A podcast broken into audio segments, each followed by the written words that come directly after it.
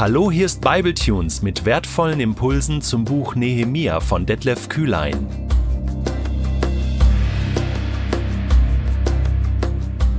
Der heutige Bibletune steht in Nehemia 13, die Verse 15 bis 22 und wird gelesen aus der Hoffnung für alle. Zu dieser Zeit sah ich in Juda einige, die am Sabbat in der Kälte Weintrauben auspressten. Andere fuhren Getreide vom Feld ein, beluden ihre Esel damit und brachten es zusammen mit Wein, Trauben, Feigen und anderen Lebensmitteln am Sabbat nach Jerusalem. Nachdrücklich warnte ich sie davor, ihre Waren zum Kauf anzubieten. Es wohnten auch einige Tyrer in Jerusalem. Selbst am Sabbat verkauften sie an die Judäer Fische und andere Waren, die sie nach Jerusalem gebracht hatten. Da stellte ich die einflussreichen Männer von Juda zur Rede. Warum ladet ihr solche Schuld auf euch und achtet den Sabbat nicht als Ruhetag? Haben eure Vorfahren nicht genauso gehandelt? Darum hat unser Gott so viel Unheil über uns und unsere Stadt gebracht. Und jetzt fordert ihr erst recht seinen Zorn heraus, indem ihr den Sabbat missachtet. Ich ordnete an, die Tore von Jerusalem am Abend vor dem Sabbat zu schließen, sobald die Dämmerung hereinbrach, und sie erst wieder zu öffnen, wenn der Sabbat vorüber war. Einige meiner Männer stellte ich an den Toren auf. Sie sollten darauf achten, dass am Sabbat keine Waren mehr nach Jerusalem gelangten. Da blieben die Kaufleute und Händler mehrmals in der Nacht zum Sabbat vor der Stadt und boten dort ihre Waren an. Ich warnte sie. Warum schlagt ihr am Sabbat euer Lager vor der Stadtmauer auf? Geschieht das noch ein einziges Mal, lasse ich euch festnehmen. Von da an kamen sie am Sabbat nicht wieder. Den Leviten befahl ich, sich zu reinigen und die Stadttore zu bewachen, damit der Sabbat nicht wieder verletzt würde. Denke daran, mein Gott, wie ich mich für dich eingesetzt habe. Hab Erbarmen mit mir, denn deine Gnade ist grenzenlos. Ich bin jetzt schon insgesamt achtmal in Israel gewesen, bin jetzt gerade von einer zwölftägigen Israelreise zurückgekommen. Und weißt du, was mich jedes Mal neu fasziniert? Wie dieses Land den Sabbat hält. Echt, wenn du in Israel bist, zumindest in den jüdischen Teilen des Landes, wird der Sabbat gehalten. Das kannst du live miterleben. Am Freitagabend geht es schon los. Bevor die Sonne untergeht, Mittags hören die meisten schon auf zu arbeiten, weil dann beginnt eigentlich so das gefühlte israelische Wochenende. Viele hören da schon auf zu arbeiten, Geschäfte machen dann zu und gegen Abend wird es immer ruhiger und dann wird es voll auf den Straßen, weil die Leute fahren nach Hause, fahren zu ihren Familien, äh, Kinder fahren zu ihren Eltern, auch Erwachsene. Man trifft sich dann, weil man am Freitagabend den Sabbat gemeinsam beginnt.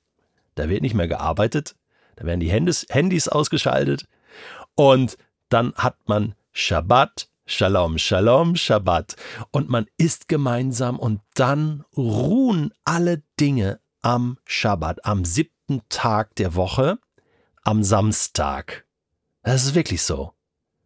Und wir haben das dann getestet. Wir sind dann rumgefahren in eine, ähm, in eine Mall, Einkaufsmall, die meisten Geschäfte haben zu. Manche haben dann doch offen, aber da sind dann oft arabische Israelis, die dort arbeiten, die ja für sich den Freitag frei machen und für die gilt der Sabbat dann nicht. Das ist mega interessant. Es gibt auch hin und wieder säkulare Juden, die das mit diesem religiösen Tag nicht so ganz so ernst nehmen. Ja, die Ausnahmen gibt es auch. Aber insgesamt ruht das Land. Der Flughafen Ben Gurion ist am Samstag geschlossen. Gibt's keine Flüge. Null. Keine Chance. Hey, und das haut mich um, weil das ist ja eine Idee Gottes, die du auf den ersten Seiten der Bibel schon lesen kannst. Gott selbst ruhte am siebten Tag und sagt, hey, dieser Tag gehört mir.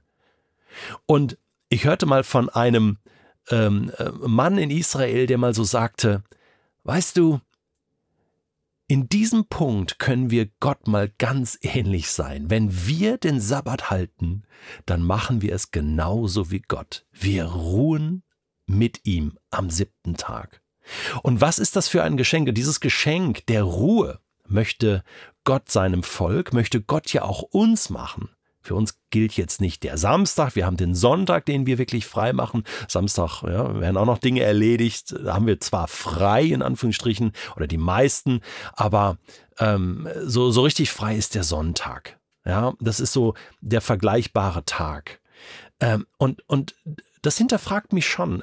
Komme ich wirklich zur Ruhe? Nutze ich dieses Geschenk Gottes, was er ja sogar ähm, in den zehn Geboten befiehlt. Ja, es ist ja ein, ein Befehl zur Ruhe, könnte man sagen. Befehl zum Faulenzen. Hey, mach einen Tag in der Woche frei. Nutze das.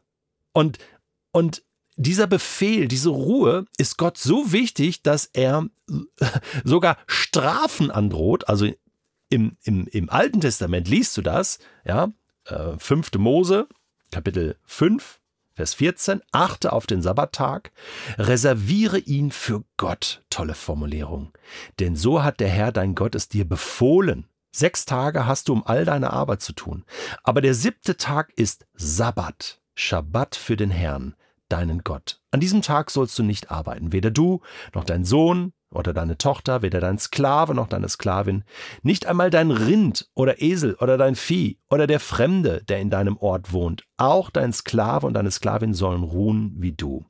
Und der Prophet Jesaja ergänzt dann später in seinen Schriften, wenn du dich am Sabbat zurückhältst, wenn dir der Sabbat eine Freude ist, ein Ehrentag, ein heiliger Tag des Herrn, wenn du ihn ehrst und nicht deine Wege erledigst, Geschäfte betreibst oder viele Worte machst, dann wird der Herr die Quelle deiner Freude sein. Und er verkündigt auch im dritten Buch Mose Kapitel 26 harte Konsequenzen, wenn wir den Sabbat nicht halten, wenn wir nicht zur Ruhe kommen. Gott meint es gut mit uns.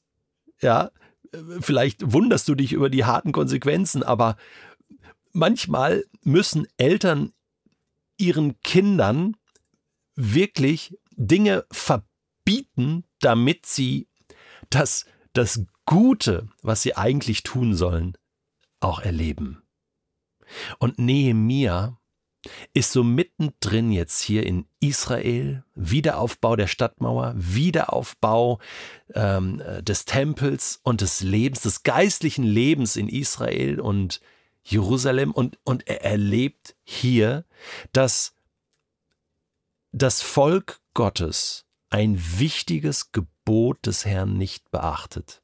Das ist nicht Peanuts, das ist nicht einfach, ah ja gut, dann nutze ich den Tag halt, das ist meine freie Entscheidung, wie ich diesen Tag nutze. Und wenn ich halt ein bisschen arbeite und noch Dinge erledige, gerade Selbstständigen und Geschäftsleuten geht es ja immer wieder so, ja, soll ich jetzt frei machen? Ich kann mir das gar nicht erlauben. Business muss laufen, ja, und, und da verdiene ich halt auch Geld und, und, und es geht nicht anders. Doch. Es geht anders. Gott hat sogar ein, eine Verheißung auf diesen Tag gelegt und gesagt, hey, wenn, wenn du das tust, wird der Herr deine Freude sein. Und du wirst erleben, dass deine Geschäfte besser laufen, als wenn du sieben Tage durcharbeitest. Das ist ein Geheimnis. Wie äh, es auch ein Geheimnis ist, wenn man sagt, ich, ich spende einen Teil meines Vermögens oder meiner Einkünfte an Gott. Da ist ein Geheimnis drauf. Es ist logisch nicht zu er erklären. Eigentlich hast du ja ein Minus. Eigentlich, äh, eigentlich lässt du einen Tag in Anführungsstrichen ungenutzt. Oder du gibst Geld und das fehlt auch auf deinem Konto. Ja, aber Gott wird dich segnen. Gott wird dich segnen. Das ist kein Automatismus. Das ist nicht, es ist nicht einfach, äh, wenn du das tust und nächsten Tag ist, erlebst du dann diesen Segen Gottes. Nein, es ist etwas Langfristiges. Was hier passiert ist, dass Nehemia sagt, Freunde, hey, in diesen kleinen Dingen im Alltag, auch wie wir unsere Arbeit machen und wie wir ruhen von der Arbeit, wie wir Gottes Gebote ernst nehmen, zeigt sich unser Herz, zeigt sich die Qualität unseres geistlichen Lebens. Und ich muss mir diese Predigt in diesem Bibletune selbst halten. Wie oft bin ich genau in dieser Versuchung, schnell noch mal eine E-Mail machen, doch auch noch an meinem freien Tag. Und eigentlich weiß ich, es reißt mich dann gerade wieder rein. Und eigentlich sollte ich mir doch die Ruhe gönnen und eigentlich die elektronischen Geräte abschalten, oder? Na, das ist schon mal ein guter Punkt. Wir haben keine menschlichen Sklaven mehr in unseren Haushalten, sondern elektronische. Und auch die sollen ruhen. Und dann habe ich wirklich mal Zeit für meine Familie, Zeit auch für mich, Zeit, was Schönes zu erleben, Zeit mit Gott, einen Gottesdienst zu besuchen oder einfach auch mal Bibel zu lesen, zu beten oder mal zu schlafen oder mal was Schönes zu tun, was Schönes zu erleben, Gottes Schöpfung zu erleben. Und neben mir fordert das mit harten Bandagen ein. Und ich glaube, es ist richtig. Es ist richtig. Und wenn du siehst, wie Israel das heute noch umsetzt, das ist, das ist wirklich im Staat, so klar, die Krankenhäuser und alle wichtigen Sachen, Polizei und so, die, natürlich, das muss laufen, weil Menschenleben zu retten bleibt immer noch das oberste Gebot. Das ist ganz klar. Das hat auch Jesus so gesagt, äh, dass der Sabbat nicht, ähm, äh, der Mensch nicht für den Sabbat geschaffen wurde, also dass du den Sabbat hältst, sondern der Sabbat für, wurde für den Menschen geschaffen. Er soll dir dienen. Aber hey, nimm das doch mal mit in deine jetzige Woche und überleg dir, hey, du arbeitest 40, 50 Stunden, du, du gehst zur Schule, du machst keine Ahnung, wo du gerade drin steckst. Wann ist dein freier Tag, dein Tag für Gott? Jede Woche, 52 Stück im Jahr. 52 Tage für Gott. Manchmal fragen wir uns doch, hey Gott, wann habe ich mal wieder Zeit für dich? Ich komme irgendwie nicht zur Ruhe, um, um auch, auch Zeit mit dir zu haben. Gott möchte dir dieses Geschenk machen einen Tag pro Woche. Und dann müssen wir unser Leben vielleicht ein bisschen umorganisieren. Und dann müssen wir uns zurückhalten und sagen, da gehe ich halt nicht shoppen an dem Tag, auch wenn verkaufsoffener Sonntag ist. Ich möchte mir wieder Zeit nehmen, ganz bewusst, für meinen Herrn und meinen Gott.